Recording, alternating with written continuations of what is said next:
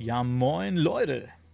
Jeden Morgen, wenn ich aufgestanden bin, gucke ich in meine Handy-App und sehe mir die neuesten wissenschaftlichen Entdeckungen an. Es sind auch manchmal welche dabei, die sind nicht mehr ganz so neu, dennoch sehr interessant. Ich habe hier mal ein bisschen was rausgeschrieben. Achtung.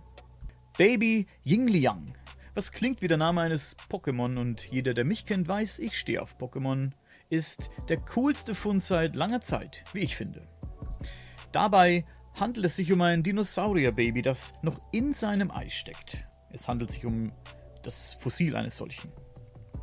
Das Ei wurde schon im Jahr 2000 von Bergbauarbeitern in Südchina entdeckt. Allerdings hat man erst 15 Jahre danach damit begonnen, den im Ei liegenden Embryo genauer zu untersuchen. Im Ei befand sich eine der vollständigsten Dino-Baby-Fossilien, die jemals gefunden wurden. Man schätzt das Alter des Dino-Babys auf ungefähr 70 Millionen Jahre.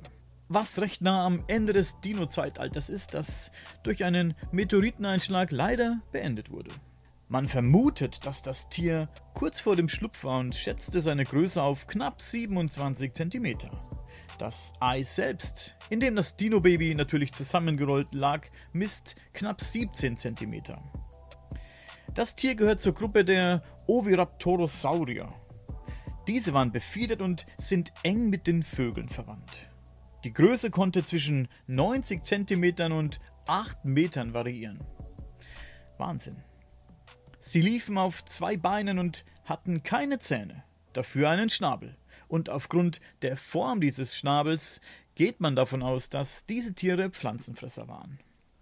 Allerdings soll es auch Allesfresser unter ihnen gegeben haben. Man hat das Baby im Ei vermutlich nur entdeckt, weil das Unternehmen Yingliang im Jahre 2015 plante, ein eigenes Naturkundemuseum zu eröffnen. Im Zuge dessen haben Mitarbeiter diverse Funde gesichtet und sind dabei wieder auf das versteinerte Ei gestoßen. Da die Schale einen Riss aufwies und man dadurch ein kleines Stück Knochen erkennen konnte, nahm man an, dass sich ein Baby darin befinden könnte. Mit so einem Sensationsfund hat man allerdings nicht gerechnet. Das Unternehmen, das das Ei entdeckt hat, hat an derselben Stelle noch mehr Eier gefunden. Man erhofft sich dadurch mehr Hinweise auf prähistorische Ursprünge der Vögel zu entdecken. Das ist mega interessant. Wer weiß, was noch alles unter der Erde lauert und wie es eigentlich nur ausbuddeln müssen. Ich finde das extrem spannend. Laut Google hat eine Analyse ergeben, dass es ungefähr 2,5 Milliarden Dinos im Laufe des Dinosaurierzeitalters gegeben haben soll. Das ist eine Menge. Bisher wurden weltweit 700 plus Dinosaurierarten gefunden. Wie verlässlich diese Angaben sind, das kann ich jetzt an dieser Stelle leider nicht verifizieren, aber das könnte uns ja vermutlich ein Paläontologe sagen, wenn wir denn mal einen bekommen sollten. Vor einer Weile konnte man lesen, dass Forscher einen Tausendfüßer gefunden haben, der im Gegensatz zu den uns bisher bekannten Arten wirklich mehr als 1000 Beine hat. Nämlich genau 1306 Beinchen. Der Rekord lag bislang bei maximal 750 Beinen. Das ist ja auch eine Menge.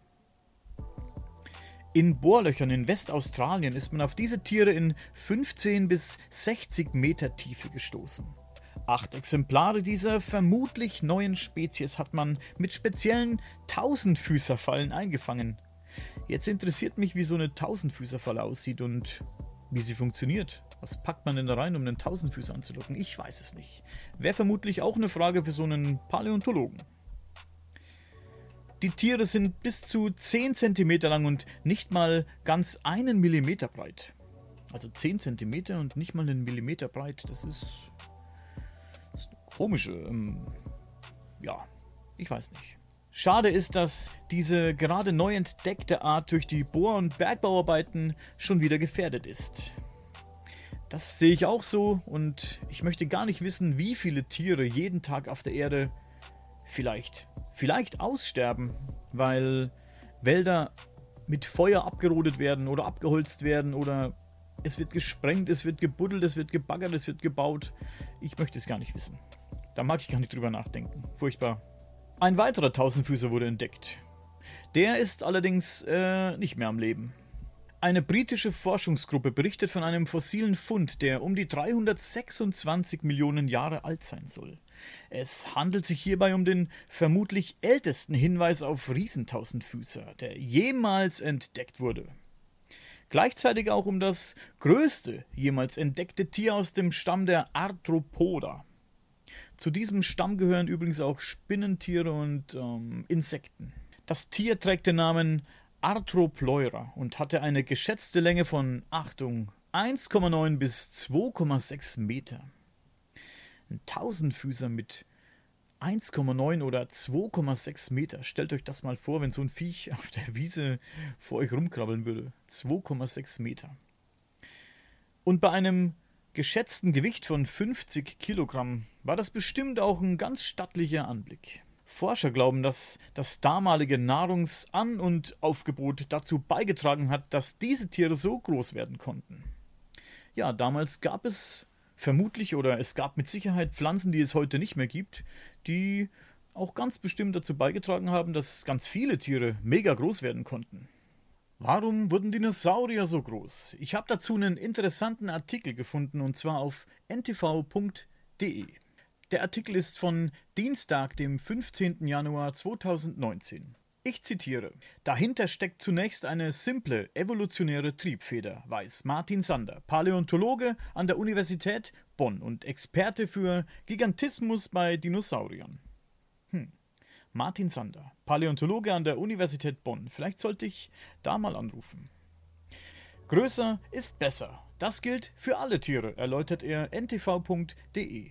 Denn größere Körper böten viele Vorteile. Sie schützen davor, von Raubtieren gefressen zu werden und bieten zudem mehr Platz für Verdauungsorgane, wodurch mehr Nahrung verwertet werden kann. Zudem wirken große Männchen attraktiver auf Weibchen, wodurch sich deren Gene eher fortpflanzen.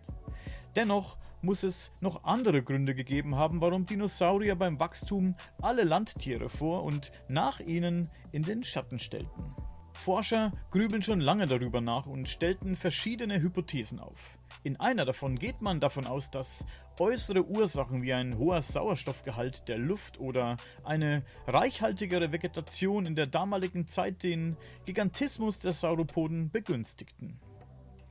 Sander hat in einem umfangreichen Forschungsprojekt zusammen mit anderen Wissenschaftlern aus Deutschland und der Schweiz diese Möglichkeiten untersucht und ausgeschlossen. Wir haben etwa herausgefunden, dass die Vegetation vom Nährwert her genauso war wie heute. Auch der Sauerstoffgehalt der Luft habe zur Zeit der Dinosaurier geschwankt, die Größe der Sauropoden jedoch nicht. Spannend, wirklich sehr interessant. Ich denke, wir werden das Rätsel um die Größe der Dinosaurier heute nicht lösen können. Dennoch sage ich vielen Dank, dass ihr eingeschaltet habt und bis zum nächsten Mal.